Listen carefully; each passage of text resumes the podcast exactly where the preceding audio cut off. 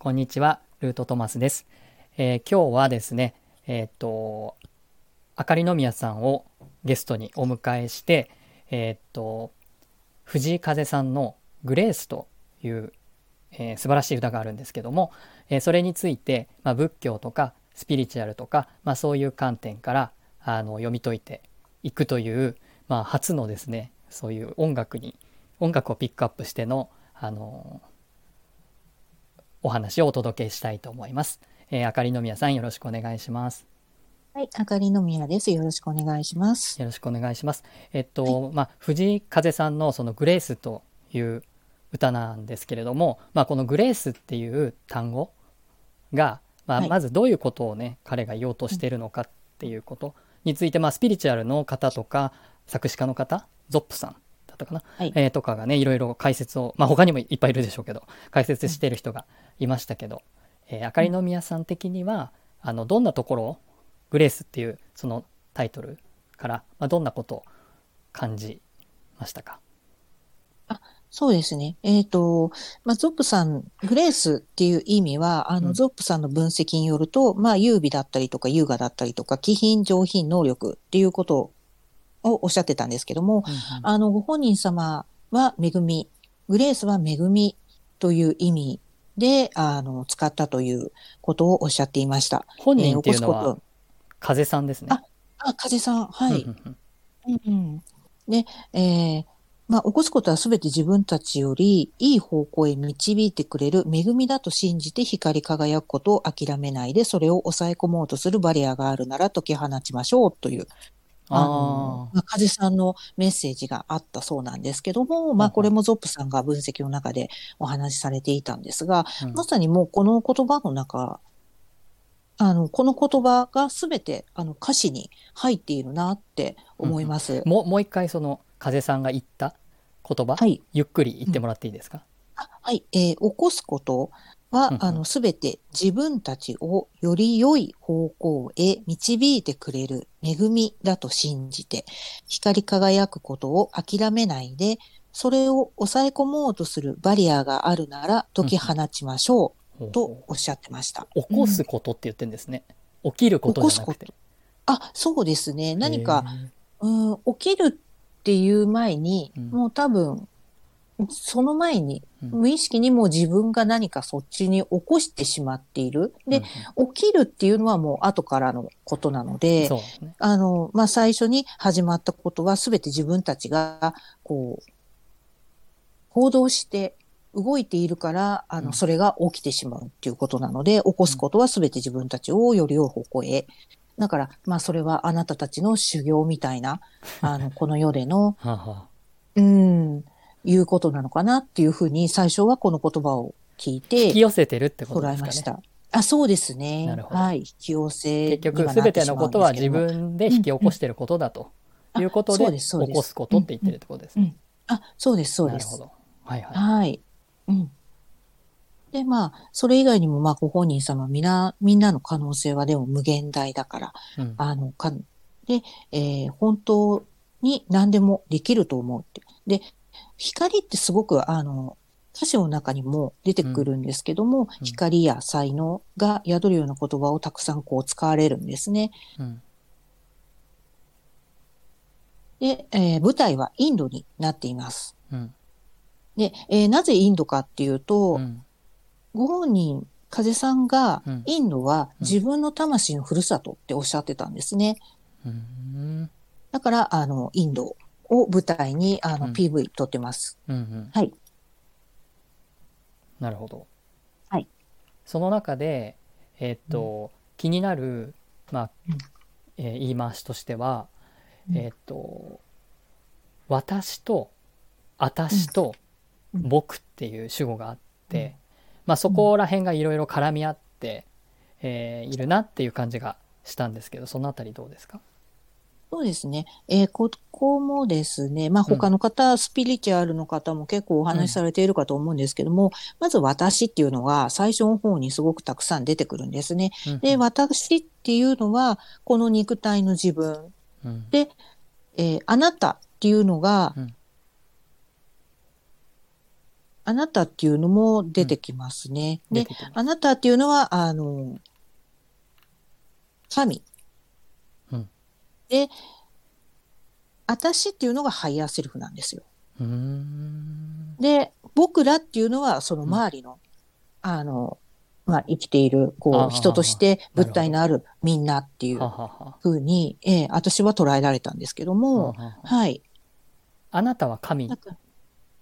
そうですね。あなたは神。神っていうのはもう少し別な言い方をすると、この場合は、うんハイヤーセルフってことですか？そうですね。ハイヤーセルフ一つ。はい。ハイヤーセルフが神っっていうことかなっていう僕はその聞いてて、えーっと、私っていうのは肉体の私って言いましたよね、今。はい。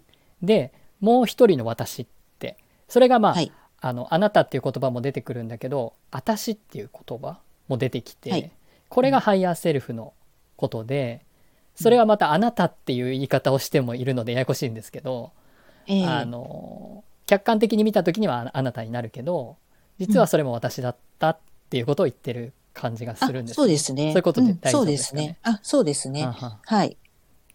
結局は一体っていうことです一ね。体っていうこと。まあうん一体なんだけど、まあ説明、説明するっていうか、まあ物語として語っていく、歌っていく上では、まあそういうふうに、えー主語をね、はい。い、くつも言い訳、言い訳、言い、うん区分して、えーとそう、分け説明していてね。、はい。そ。こがね、すごく、あの、通常こう、なんていうんですかな、むか昔のっていうか、歌って、あなたと私がいたら、こう、男女がいて、こう、恋愛、うん。恋愛してるみたいな。なんかそういう歌はね、つ通常よくあるんですけど、うん。この場合ってそういう話じゃなくって、まあっていうところがそのスピリチュアルの方であったり、まあ、作詞家の方がうん。とてもこう斬新なというか新しいというかね。まあ、今の時代にフィットする、うん。えーポイントっていう。感じがして、僕全然全部し曲聴いてるわけじゃないから分かんないんですけど、うん。なんかこうこういう恋愛っていうような感じの切り口じゃなくって、うん。えーこういうなんていうか自分の内面を見つめるような歌を歌う方なのかなっていうなんかこう印象がありそうました。ですね。はいはい。なのでこの歌としてはその、うんえっと私と、えー私は ハイヤーセルフは、えーいはい一体になって、えーなんかこうねえっ、と具体的なちょっと歌詞もしあの分かれば、えっとよ読み上げてほしいんですけどえっ、とひやっと出会えたみたいな一つになれたみたいなあそうですね。その辺がありましたよね。はい。ええうん私に会えてよかった。うんやっと自由になれて、うん涙も輝き始めた。明日になればさようなら。うんうんああ、儚い世界だ。うん何があろうとも全てはあなたのグレース恵みって言ってますね。なるほど。はい。うん。だからその出会えて一つになれたことが、えーっと、とてもこう、なんていうかな、幸せっていうか、良かったっていう、そう。なんかその瞬間を、うん。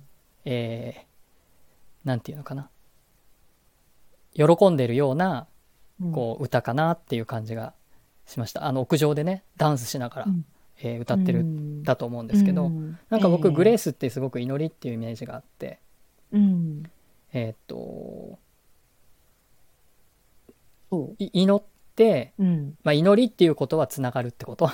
要はハイヤーセルフとつながるっていうこと、うん。えーそのなんかそういうことの、えーそれができたっていう瞬間の喜びみたいな、うん、えーそういう感じなんですけどそのね恵みっていうのはねどういう意味だったんですなんですかね？その風さんが言ってるっていうのは。どう感じましたか？恵みっていうのは、うん。まあ、同じ光が才能が、あの、みんな宿っているっていうことを言っていたので、うん。まずは自分から、うん。自分に宿っている光を信じて、うんうん。自分の力を信じて自分を愛すって言ってたんですね。うーん。同じ才能とか恵みっていうのはどういうこと？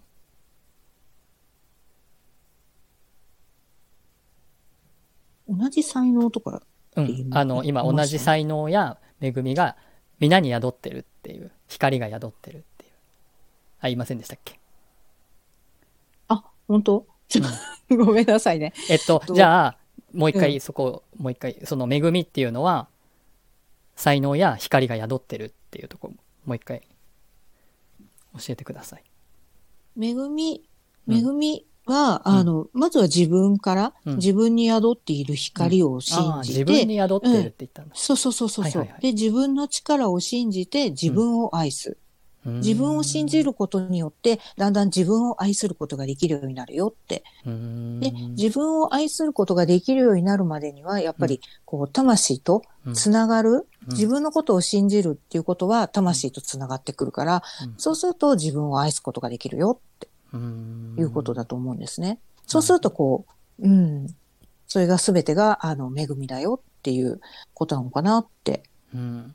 恵みっていうとなんかこう才能とかあの、まあ、特別な才能って意味じゃなくて自分に与えられたそのうん能力、うん才能。そういううちにあるものに気がついていくことによって、まあ、それがそのなんかこう今の外の世界で、えーお金持ちになるとか、えーうん有名になるとかっていうことではなくってね、そのうん。誰しも持ってる自分のかけがえのない固有性みたいなものを、えーそれまあ才能というとすると、まあ、そういうものに気がついていくことによって、えー、とハイヤーセルフとつながっていって、まあ、自分の中にある光に気がついて、えーみんなが光に気がついていけば内から輝いていくみたいな。なんかそんな感じ、うん。なんかそんな感じのイメージはあの PV からも、えーちょっとこれね、スタイフなのでね あの PV お見せできないんであのリンクをね貼りたいと思うんですけど、えーとそれをね見ると感じるなっていうところはうん、そうありました。ですね。うんうん。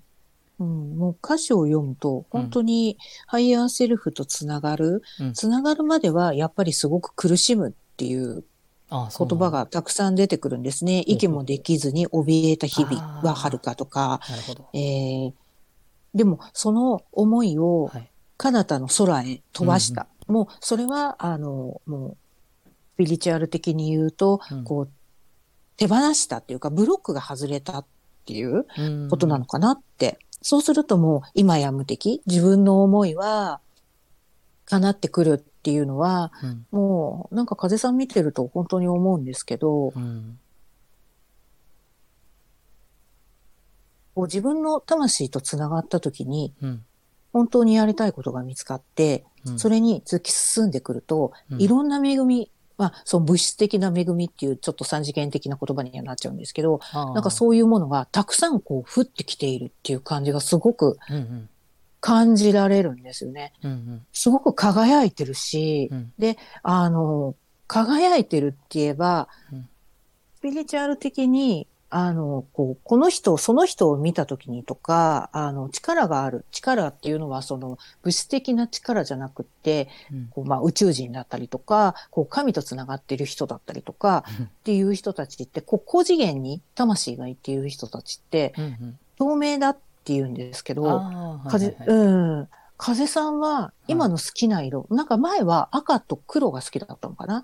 でも今はうん。透明な色が好きだ。っていうことを、なんか最近の YouTube で、あの、インスタグラムで、うん、なんかみんなに僕に質問がないっていうことをやってたらしくて、そこでなんかお話しされてたんですよ。あのそれを発信してる人がいて。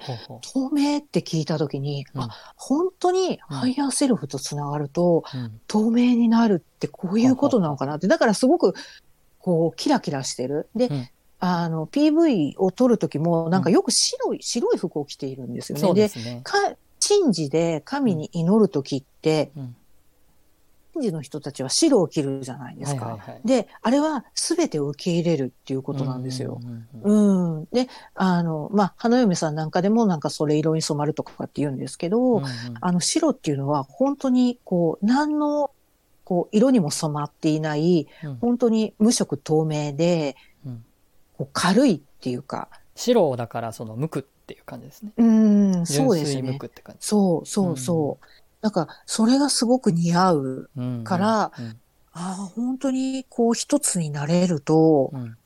高次元少しでもこう高次元に上がれるうんうん。ようになると、うん。なんかこんなにこうキラキラするんだなっていうのがすごく見えましたあね。のうん。画像映像からもねそういうそうそうそうそうそう。うん波動の軽さとか、まあ、透明って。まあ、うんあの、うんせっかくなのでねちょっと仏教とも絡めたいんですけどうん。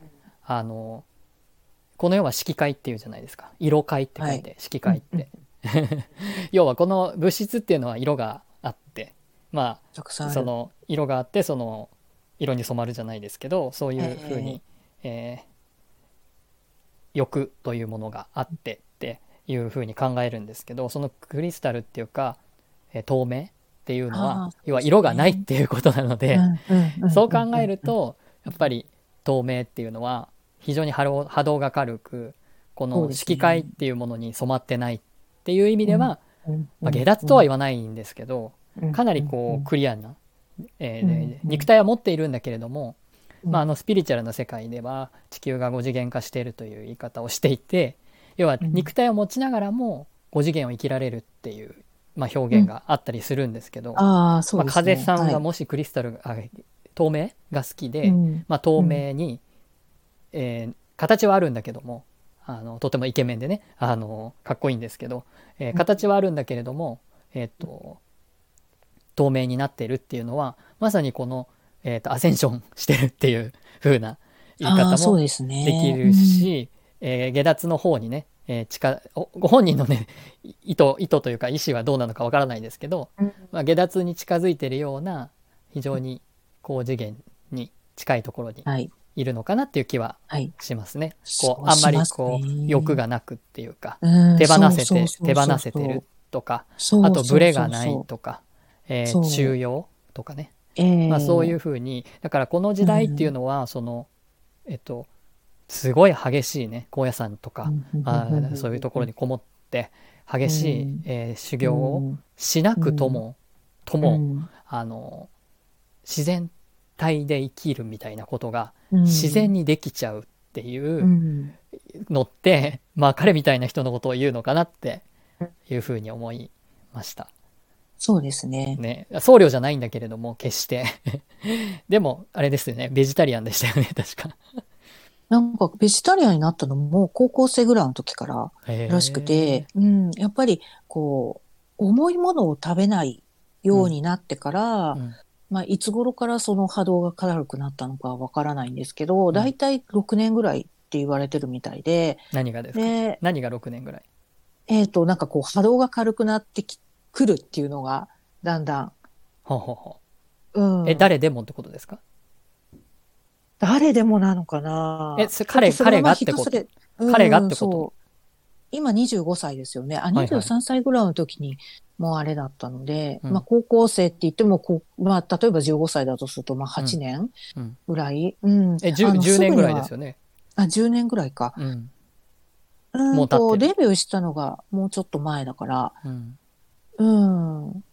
でもそうですね、グレースがうん出たのが、まあ今日、今年あたりなので。そうか、高校生って18歳だとすると、8年ぐらいってこと？7、8年ぐらい。うんそうですねね。ううんん、確かに。そう、重いものをこう、すべてこう、なくすっていうのはやっぱり時間がかかるだろうから、うんそこから、重いもの軽くなっってきて、重いものっていうのはこう、お肉を食べたりだったりとか、甘いものを食べ過ぎだったりとかして、こう、波動が重いもの。波動が重い。そう。はいはいやっぱり体重が重いものくじゃなくてね。に お肉って、要は体重が重くなるじゃないですか。そういうことじゃなくて、波動がそうそうそうう。ん。波動が、うん。それはやっぱり、こう神の世界なんかでも、こうん。う読んでいると、うん。お肉っていうのは、こう、あまり食べない方がいい。波動がやっぱり重くなってしまうからっていうことが書かれていたので、四つ足はね。で、ベジ、四つ足はね。うん。で、ベジタリアンうん。は、やっぱりそちらに結構向いているんじゃないかなって、うん波動を軽くするっていう。本人ががね、その波動を軽くするためにやってるとは、あの、思えない思えないんだけども、うん。結果要はその修行僧というか、僧侶のような食生活にうん。自然と10代から、うん。まあ、なってるっていう時点でね、うん。やっぱりなんかこう、うん。ちょっと次元が違う感性の持持ち主なのかなっていう気はしてしまうんですよね。うん。決して僧侶っぽくはないんですけど、うん。それを軽やかにやってるっていうところが、すごくい今今っぽいっていうか。あでもお徹底してますもんね。大豆ミートとかにしてますもんね。お肉うんうんも。ああなんかハンバーガー食べてる写真、そうそうそうそうそうそう。あれ大豆ミート。うんうんうんうんなるほどなんかそういう観点からもその仏教っていうものをまあなんですかね学んで、えーいる立場からしてもやっぱ本当に言われてる通りその修行するとかそういうことではなかったとしてもあの、波動を軽くしていく手放していくっていうことが、あの自然にできるようなあの時代になってきてるんだなっていうのはすごく思ってそういう側面からもね彼にはちょっと注目したいところかなって、ね、あんなに軽やかにそうですね。感じがします。うん。そうですね、うん、地球が次元上昇しているっていうところで、はいはい、なんかそういう方が出てきたので、うん、出てくるっていうのはね。うん、なんかすごい時代だなって思います。本当に、うん、そうですね。これからもちょっと注目したいところですが、はい、というところで、はい、あとはグレースに関してなんか言い残したことなかったでしたっけ？いなんなんだろう。えっ、ー、とこれはっていうのがあれば。これはっていうのがあれば、そうですね、ハイヤーセルフのことも言ったし、あと外の世界っていうことも言いましたよね。あと神に、神様えっ、ー、と、神、助けて神様っていう言葉が出てくるんですけど、まあそこにシヴァ神が出てくるんですけども、インドだからシヴァ神なんですよね。まあ最高神なので。で、まあシバー神に、まあどうしてもこう人って極限までこう苦しくなってくると、神様お願いってこう手を合わせたりするんですけど、うん、なんかそこでシバー神が出てきて、でもそのシバー神っていう神様は結局は過去世、インドっていうのは輪廻転生のことをも考えている、あの、国なので、で、その、神っていうのは結局過去世の自分と一緒。うんうん、そのシバー神が、あの、あなたっていうわけじゃないんですけど、うんうんうん、あなたも本当は昔は神だったっていうところの一つになるっていう。うんうん、で、シバンシンと手を合わせて一つになるっていう、うん、あのワンネスっていうのかな、はいはい。なんかそういう部分も出てくるんですよね。最後になんか手合わせて踊ってますよね。うん、あ、そうそうそうそうそう、うんうん、すごくだから、あの、ミュージックビデオを見てると、ものすごくわかりやすい。うんうん、で、あの、空に浮かんで、あの、魂の本来の過去、過去世から持ってきた自分とこう出会うことができるっていう、またミュージックビデオが出てくるので、うん、あれは本当にこう輪廻転生で今まで自分がやり残してきたことに気がついて、うん、そこで一つになって、うん、新しく生まれ変わるっていう、こう気持ちがね、肉体はもうそのまままだ生きてるんだけど、うん、そうそうそう、気持ちが新しく、あの、生まれ変わるっていう。そうすると、今までの朝日っていうのは、うん、朝、あの、朝日が来て夕日が来るっていう、あの、一日の流れがあると思うんですけど、うん、今までの朝日っていうのは、うん、あの、えー、またこう一日が始まるんだ、じゃなくって、今から始まる。で、これから、あの、おかえり夕日って、ただいま朝日、おかえり夕日っていう言葉があるんですけど、その、うん、その地球が、地球のこの一日を流れのこともなんかそこでこう示しているのかなっていう歌の中で、あの、回り始めるんだよっていうことを言っていることが。その、えただいま朝日、おかえり夕日っていう歌詞。で、やっと、えー、回り始める。やっと共に共に回り始めるね。はいはい。そうそうそう。というところが、生まれか、生まれ変わって新しく、こう、昨日、昨日までの自分とは違う自分として回り始めるっていう。そうそうつながった自分としてね。そうそうそうそうっていう感じ、確かにありますね、うん。すごく夢があるっていうか、うん、うんでも本当に今の時代にすごくマッチしてる。そう。その彼が言うとできる気がするっていうか、うん、そう。自分もできるかもしれないってその歌詞に共感してる自分はそれが自分にもできるかもしれないっていうか彼はあなたもできるよって言ってくれてるんですよね。あそうそうそうそうそう。そうその気にさせてくれる感じはありますね。そう。だから可能性は無限大って言ってるし、うん、より良い方向へ導いてくれる女神、あの、恵みだよって、信じてって。そうすると光り輝く。なるほど。それがグレースということですね。うん、そう。なるほど。わ、はい、かりました。僕はその、えっと、一人ね、YouTube の、えー、きスピリ、アキコスピリチュアルさんかな？がおっしゃってた、最後におっしゃってた、その、この音楽は、えー、432Hz で作ってると。それはあの、究極の癒しの、えー、周波数で、まあ、宇宙とつながる音なんだそうです。だからまあ涙が出るっっていうのもあるんじゃないかなっていうふうに感じて、やっぱり400通常は 440Hz か何かで、え作られるんだそうですけど彼のこの曲「グレース」は 432Hz であえて作られてるということであだからこんなに心地いいんだっていうのが一つとあとインドってまああのアキコスピリチュアルさんはいつもインドからあの配信してくださってるんですけどそのスピリチュアル的な目に見えない世界のことが3分の2、えー、現実世界が3分の1っていうような形で、えー、の考え方で生きている人がほとんどだそうなんですね。っていう土地なんだそうです。だからインドってなんかこうそういうスピリチュアルなことのえー、考え方がこう自然と生活に根付いている。僕はインド行ったことないからわからないんですけど、まあ、そういう土地だから彼女はそこに住んでらっしゃるのかなと思ったんですけどでそこから配信してるのかなって思ったんですけど、まあ、彼のその PV もインド。で彼は魂のふるさとがインドということで なるほどというふうにその解説を聞いてね3分の2がスピリチュアルで、えー、現実は3分の1って彼も多分そんなそんな感じで、えー、生きてるのかなっていう感じが。だからあんな曲が自然にできちゃうのかなっていうのは感じたので、まあ、別に僕らねその 風さんのスピリチュあスピリチュアじゃないグレースの宣伝をしたいわけじゃないんですけどあの見ていただくとわかるかなっていう気がしました。そうですね。はい。じゃあ今回ね、グレースについて、まあスピリチュアルとか、まあほとんどスピリチュアルでしたけど、まあちょっと仏教のね、観点からも、あのお話をしてきました。で、えっ、と、次回はですね、あの同じく藤井風さんの「祭り」という歌について、えー、も、えー、またあのお話できればと思いますので次回もよろしくお願いします。はい、はい、では今日はありがとうございました。はい、はい、ありがとうございました。